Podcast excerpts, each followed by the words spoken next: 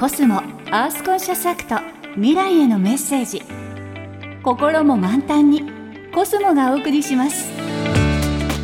今の地球環境について思うこと。環境問題の解決に向けて行っている取り組み。地球の未来のために考えていることを紹介するコスモアースコンシャスアクト未来へのメッセージ。今月のプレゼンターは Z 世代の環境活動家露木椎名さんです。今週は普段手に取る商品を知ることについて伺いました。おはようございます。環境活動家の露木椎名です。私は、まあ、環境活動家としてやっていることの一つとして、え、15歳の時からですね妹の肌荒れをきっかけに地球と人に優しい口紅作りっていうのをやっています。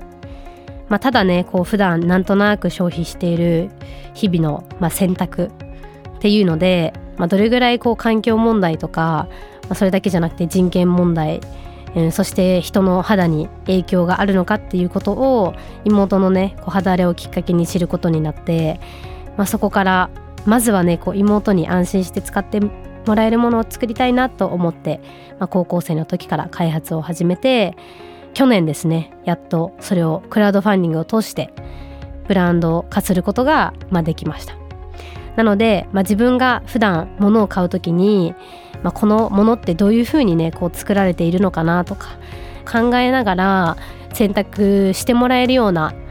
ことがまず環境問題の行動の一歩になるのかな、まあ、そんな選択肢を、まあ、自分は作り手としてやっているのでもうできるだけその消費者の人にどういうふうにどこで誰によって作られてるのかっていうことを見てもらえるような形にしたいなと思ってますなので皆さんもぜひこれからあの消費普段何か物を買う時には、まあ、このものがどういうふうにね作られているのかっていうことをまあパッとこう読めるものであれば読むわからなかったらこう調べたりとかお問い合わせをしたりとか SNS を見たりっていうことでまずはこう知ってもらえたらなというふうに思っています。コスモアースコンシャスアクト未来へのメッセージ心も満タンにコスモがお送りしました。